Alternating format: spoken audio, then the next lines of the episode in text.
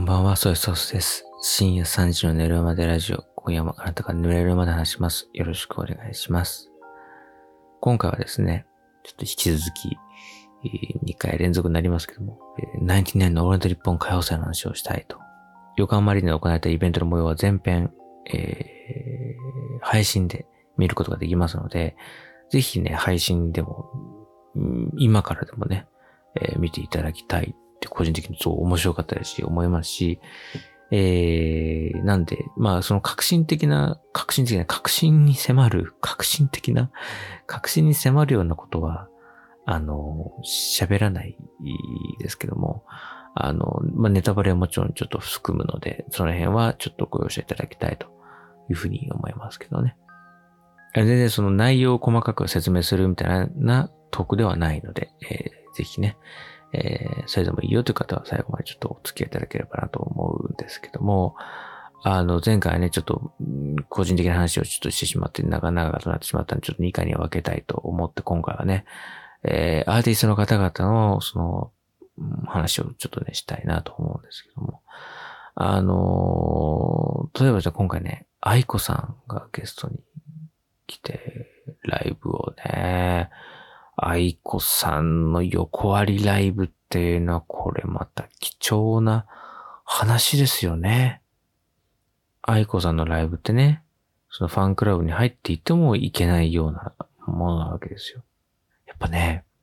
みんなこう、く、釘付けになりますね。うん。もちろん、あのー、みんなね、愛子さんの曲は好きだし、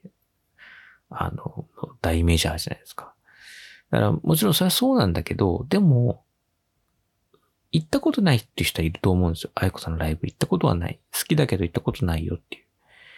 僕も恥ずかしながらその直接行ったっていう経験はまだなかったんですけども、やっぱすげえなってみんな多分ね、聞きながら思うんですよね。で、徐々に徐々にこうボルテージが上がっていって、みんなこう、リミッターが外れて、あいこーみたいな なるんですよ。本当に。やっぱ最初はちょっとこう遠慮がちだったりとか、なんていうのかなそこでこうはしゃぎすぎないみたいな、いうのはなんとなくあるんですよ。皆さんね、本当にそこをこうなんかこう距離をこう保つというか、んなんかそういう印象が特にこうラジオイベントとかいいろいろ言っているとね、ラジオリスナーの方ってそんな感じがする方多いなっていう漠然とした印象があるんですけど、いろいろメロンソーダとかさ、歌ってるうちに、あの、みんな、あーいあーいみたいな感じに なってって、なんか歌ってる間にもうだんだんみんな、あいかーあいかーみたいな感じになって、こっちも行ってみたいな。もしかすると本当にもう、岡村さん、矢部さんが花道を通った時以上に、オールナイトニッポンリスナーのはずなのに、ないないのお二人よりも、うおってなってる可能性がありますね。まあ、あの、岡村さんが言ってましたからね、過去に。あの、岡村さんとかもね、自分でこう今日歌うんですけども、愛子さんが6年前にね、また同じようにこのいう、当時は岡村隆史のオールナイト日本歌謡祭っていうイベントだったんですけども、その時に出た時も、みんな愛子の曲で上書きされてしまったと。で、俺が歌った曲のことを一切誰も覚えていないんだっていうことを嘆いて、よく嘆いていて、それは悔しいみたいなこと言ってたんですけど、まあなんかそうなっちゃうというかね。まあ、まあもちろんね、その、その、初めて愛子を見るって方もいるから、やっぱそのインパクトというかね、なんで僕はこんなにフォローをしているのかがわからないですけども、なんかその、うわ、愛子だみたいなね。本物いたんだみたいなね。アンドロイドじゃなかったんだみたいなね。えー、AI 絵師の絵じゃなかったんだっていう。愛子って生きてんだみたいなね。血か、血、血とか流れてるみたいな、そういうね、こと、まあ、可能性としてありますよね。まだこの目で見たことがないから。トゥルーマンショーみたいに壁の外側で何が起きてるかわからないっていうね、こともありますから、トゥルーマンショーって。それで、だから、僕たちが聞かされてる愛子は、その、何？嘘の愛子で、本当は違う愛子がいるとか、愛子なんてものはも存在しないみたいなね。あのね、伊藤園のね、CM で今度 AI の作り出したタレントが CM キャラクターだったっていう話をしてましたけど、もう、愛子は実在しない空想上の生き物の可能性ありますから、でも、愛子のライブ行きましたとか全部でっち上げで、もう追い込んさんとかがもうでっち上げの記事をバッて書いてて、それを僕は、僕は読んで、僕一人だけ、ああ、愛子ってすげえなと思ってるだけの可能性ありますから、僕のこの目で見るか、見るまでは、愛子がこの世に存在してる、その、生きとし生けるものかどうかをね、不確定要素なわけですよ。それを見てみた。今回見ました。今回見ました。横浜アリーナで。生で見ました、愛子。愛子はね、いる。いるよ、みんな。安心して。これみんなみんなね、都市伝説じゃないかって怯えてる人もいるかもしれない。愛子な、そんな。そんな、ヒット飛ばしまくりのね、バケモンみたいなアーティストいるかいなと。そんなやついるかいなって思うかもしれない。いる。いる。え、歌は、でもさ、いるかも。姿は、人間はそういる、いるかもよ。でも、でもさ、あれを、ちゃんとライブでね、生で歌っていりゃいいんじゃない？歌ってる、歌ってるわ。っていう、いうような、その、脳みその中でのそのパニックね。やっぱこう、衝撃、うん。っていうのがあ、あると思うんだ。だから、みんなこう、うわーいかっていうふうにね、な、なるんですよ。すごいですよね。本当に。うん。あと僕、プロ意識っていうと、すごく失礼な感じになりますけど、まあ、どうやったって素人の僕が喋る時点で何でもしろ、あの、何でも失礼になりますから、それちょっとご容赦いただきたいんですけども、今日4曲かな ?4 曲。で、4曲目は、えー、来年のお二人と3人で歌ったんですけど、あの、その、いや、短いね、その少ない曲数だったんですけど、愛子バンド、まあ、愛子の、愛子さんのライブでいつも、あの、やってる方が、ダーッと勢揃いして、愛子さんの時だけ、こう、別のバンドがこう、舞台上にセッティングされて、専用の機材。ドラムセットもそう。えー、全部、愛子バンドがダッとセッティングをして、んで、歌うんですよ。その部分もなんかその配信が、あの、止まっちゃったんですけど、その、まあその、権利の関係とかいろいろあるのかもしれないですけど、なんかその、たとえ短時間だろうと、たとえ、あの、少ない曲数であろうと、その時間は、愛子さんが預かるわけだから、愛子のライブにしよう。愛子のコンサートだっていう、その時間は愛子のライブだっていうふうにしようっていうような風に作っているんだなっていう気がしました。これなんでしょうね。岡村さんの歌が上書きされてしまう理由は。みんなナイナイ歌謡祭に来たつもりだったのに、いやー、アイクのライブ良かったなっていうことになってしまうっていうね。これはちょっとこう、悲しきかなというか、まあ、その僕、リスナーである僕もね、あの、そんなこと言うのは大変失礼ですけども、ちょっとこうね、あやこさんやりすぎじゃないかという 岡村さんたちがね、あの、歌っている後にね、愛子さんが、あれはやりすぎですよ、愛子さん。あ、ちょっともうちょっとこうね、と。いやいや、そんなことないんですけどね、すごくあったっていうね、ありましたね。あとはね、あの、もう一方、あ代表で、あの、話させていただくと、和田明子さんですね。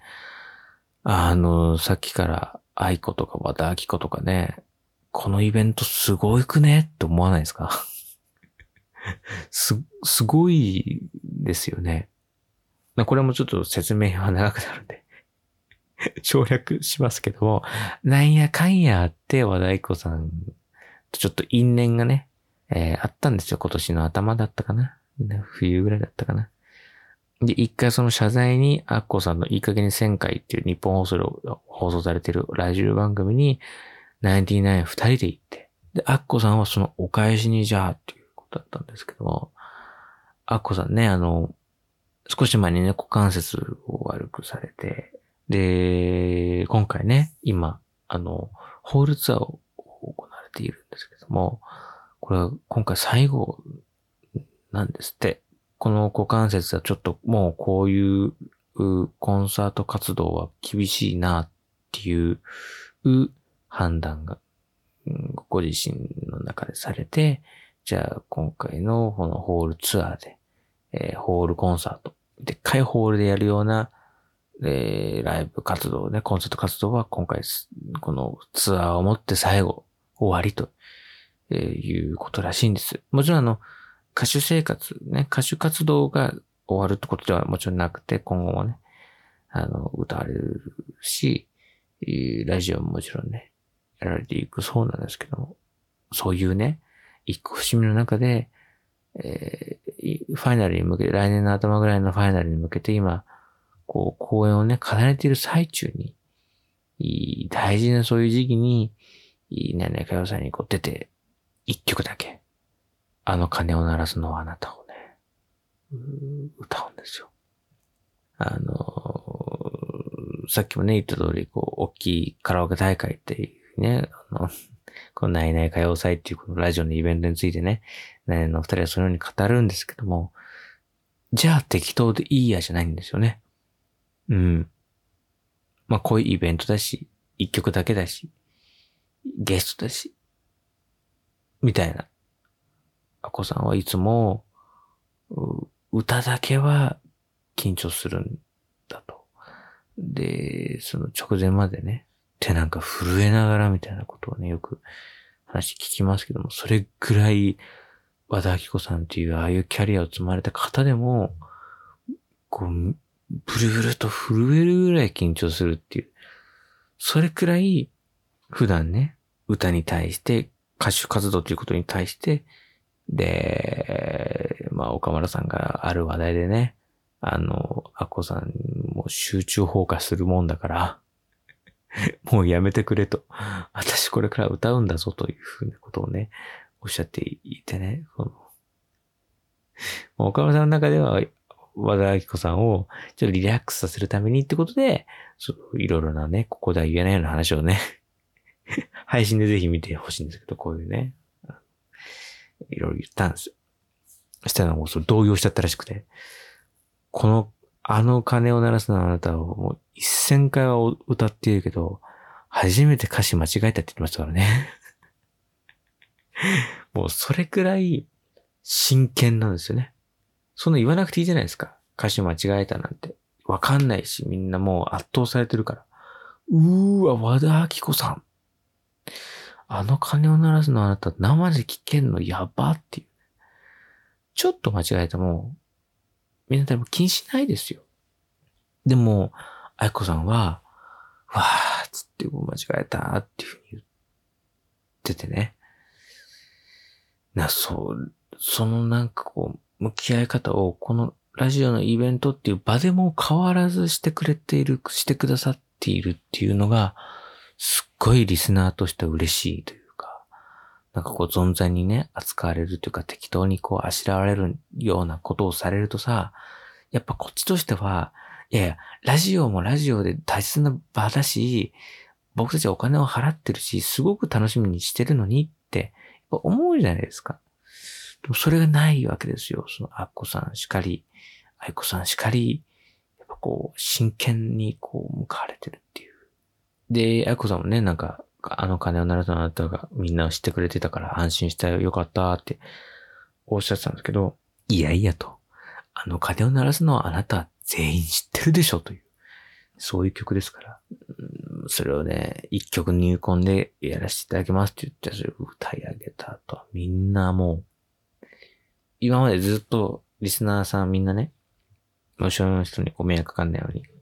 あんまその身振り手振り大きくやらないで、こう手元、胸元で拍手したりとかね、してたんです。僕もそうやってやってたんだけど、もうなんか、ありがとうみたいなことを伝えるには、これじゃ足りないっていう感じがするんですよね、やっぱね。現場にいると。なんかその、頭の上まで両手を上げて、うわーつってパチパチパチみたいな。それがほんとね、それはすごくね、良かった光景でしたね。うん。で、最後にね、集合写真をね、舞台上でこう、出演者の方々がずらーっと並んでいて、それを、その後ろには僕たちがね、お客さんがダーッといてっていう集合写真を舞台上で撮るんですけども、あの、アッコさんね、椅子座られて、えー、お二人だけ椅子座られてね。まあまあまあ、岡村さんはね、あの、右足、アキレス腱、断裂なんで車椅子でしたけども、まあ、まあ、ちょっと、ちょっとです。今回意味じゃ違うんでね。まあ、車椅子だったとはいえ、まあ、元気だったんですけどね。この番組のスポンサーであるね、高須クリニックの高須院長毎年出られていて、今年もね、えー、めちゃめちゃ パワフルでしたけど、なんかね、茶化して言いましたけど、なんかポロッとネギはもう、あの、長時間は無理だから、もう、もうこれこの後、あと数分でもパタッといっちゃう、もう横になっちゃうんで、なんてことをおっしゃってたんで、あ、じゃあじゃあ早くやりましょう、みたいなこと言う、いう話をなされてたんで、あのね、もしかしたら今もね、お辛いところもあるのかもしれないですけども、そういう人たちもね、いろいろ事情があるし、年も全員重ねてきてる岡村さんも大熱した53歳かな。で、で、それとこう、若い方々ね、芸人さんとか、まあ最年少だと今回は福君とかになるのかな？わかんないですけどね。まあ、ずらっと並んでね、収容所に撮る、で、その写真を見たんですけど、すごい、皆さん笑顔で、舞台上にいる方がね。やっぱこう、愛子さんもしっかり、アッコさんもしっかり、やっぱりこう、楽しんでたというか、いうようなことを、いい集合写真だなと。アッコさんは、このリスナーが温かくてありがたいってことをおっしゃっていたんですけど、そうじゃないっていうか、逆というかね。やっぱこう、舞台上でそういう、そういう真摯にやってる人だからこそ、リスナーはそれを感じ取って、前のめりになって楽しもうとするみたいなことがあると思う。誰でも彼でもいいというか、そういうことではもちろんないと思うので、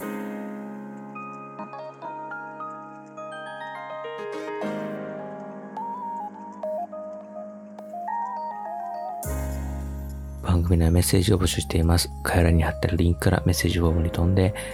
投稿をお願いします。X へのポストは、ハッシュタグ、寝るまでラジオ、寝るまでラジオをつけて感想などつぶやいてみてください。よろしくお願いします。ね、なんか、その、アッコさんもね、股関節を悪くされてて、今もね、復帰はされましたけど、やっぱ辛そうで、でもなんかパワフルというかね、全然それを感じさせない爆笑っていう感じで、うん、すごく良かったですね。7くださいね。今年も無事に終了ということで、今回はこの辺です。皆さん、おやすみなさい。